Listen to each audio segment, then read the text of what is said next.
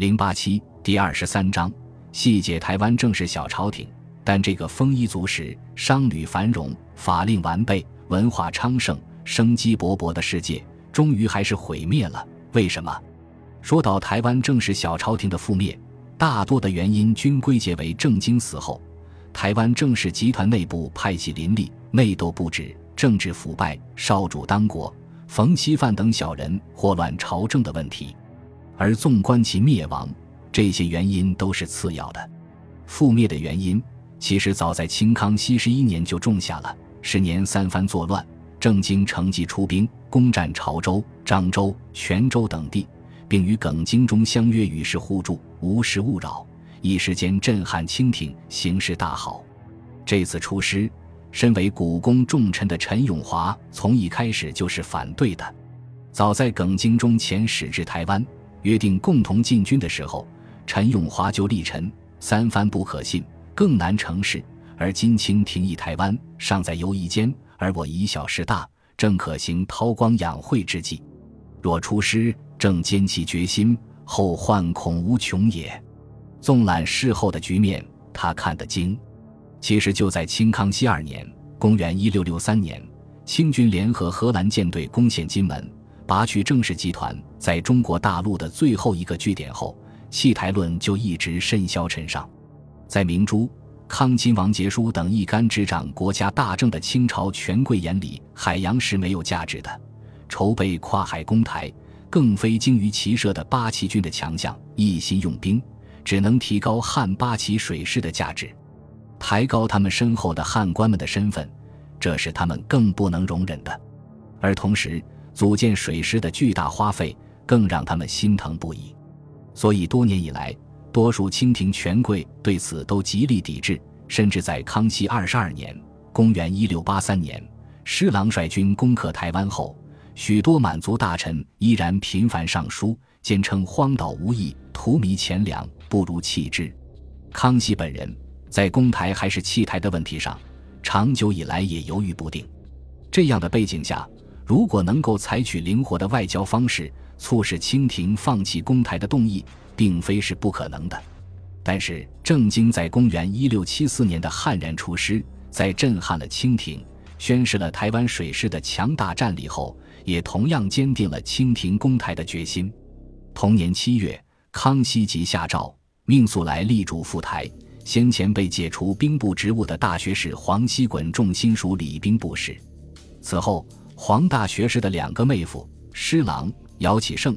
一武一文相继得到重用，这两个人就是后来郑氏家族命运的终结者。大清的对台政策从此不再摇摆犹豫，沿着平台的轨道隆隆开进。转向的原因很简单：郑经用事实告诉清廷，台湾始终是清廷的威胁，必须除之而后快的威胁。在郑经的一生里，这大抵算是唯一次对陈永华未能言听计从，后果却是无可挽救的。可这些郑经是看不到的，也没有时间看到。东晋福建失败后，公元一六八零年，郑经返归台湾，从此意志消沉，整日不理国事，沉溺于声色犬马中。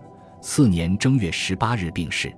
陈永华也没有看到郑经东征时，刘长子郑克臧监国，陈永华辅政期间与民休息，深得民望，却遭到以冯锡范。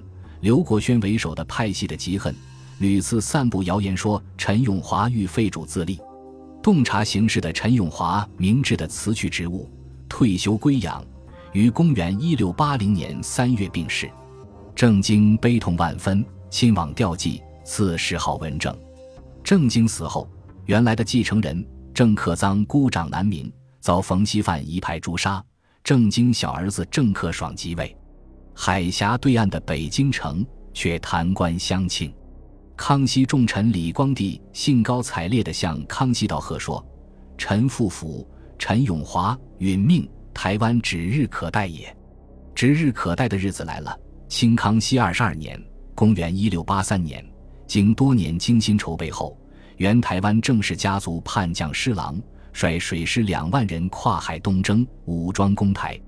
台湾这边。幼主郑克爽才十三岁，辅政大臣冯锡范无远谋，自然乱作一团。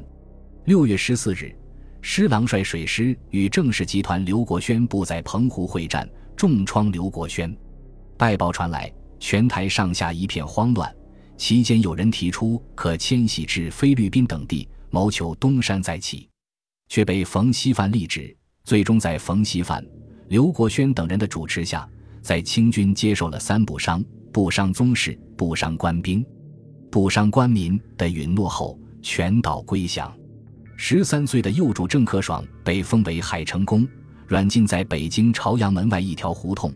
康熙四十六年（公元一七零七年）。病逝于北京，后半生家道中落，虽是公爵，却无俸禄，其子也屡遭陷害，多遭发配流放。时至今日，这一门正式族裔早已不可考。而当时同被遣送至京城的，还有被郑氏集团恩养多年的明宗室成员，被清廷安排世代守护明十三陵，直到清亡。不知一心志在光复河山的郑成功，若泉下有知。该作何感想？可他该怪谁呢？怪冯锡范和刘国轩吗？在这里多说他们几句。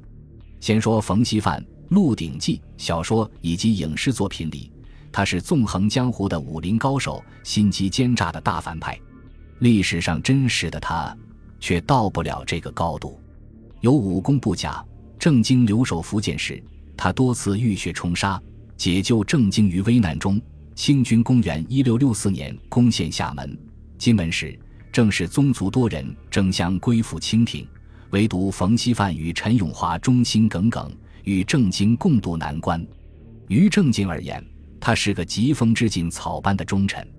公元一六七四年，郑经东征，冯锡范以侍卫身份随行，耿精中的部将刘英林归降，郑经犹豫不决，冯锡范力主接纳。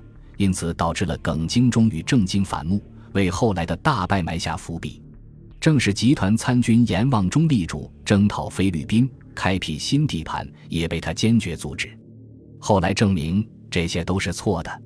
与陈永华的矛盾，以及后来辅佐郑克爽篡杀继承人郑克臧，其实也是政治派系问题。纵观其一生，这是一个有小聪明、无大智慧、对主子忠心耿耿的小人。而另一个投降派刘国轩，历史上的评价还不错，虽与陈永华不和，但却有军事才能。郑成功东征台湾时，他是水师先锋。郑成功病逝后，他参与黄昭叛乱，拥立郑喜，失败后被郑经宽恕。此后他知恩图报，屡立战功，尤其是在基隆会战里重创荷兰舰队，堪称民族英雄。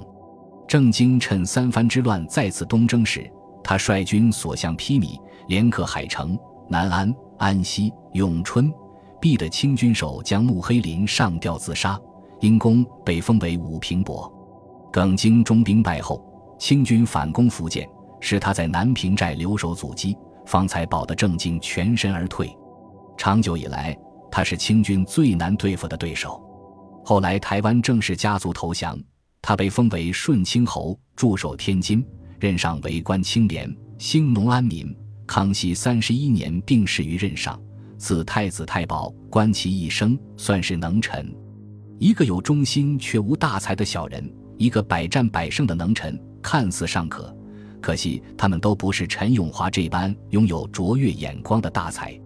但将台湾败亡的罪过尽数推诿到二人身上，也有失公平。因为施琅兵临台湾岛的时候，以台湾的实力。是根本无法战而胜之的。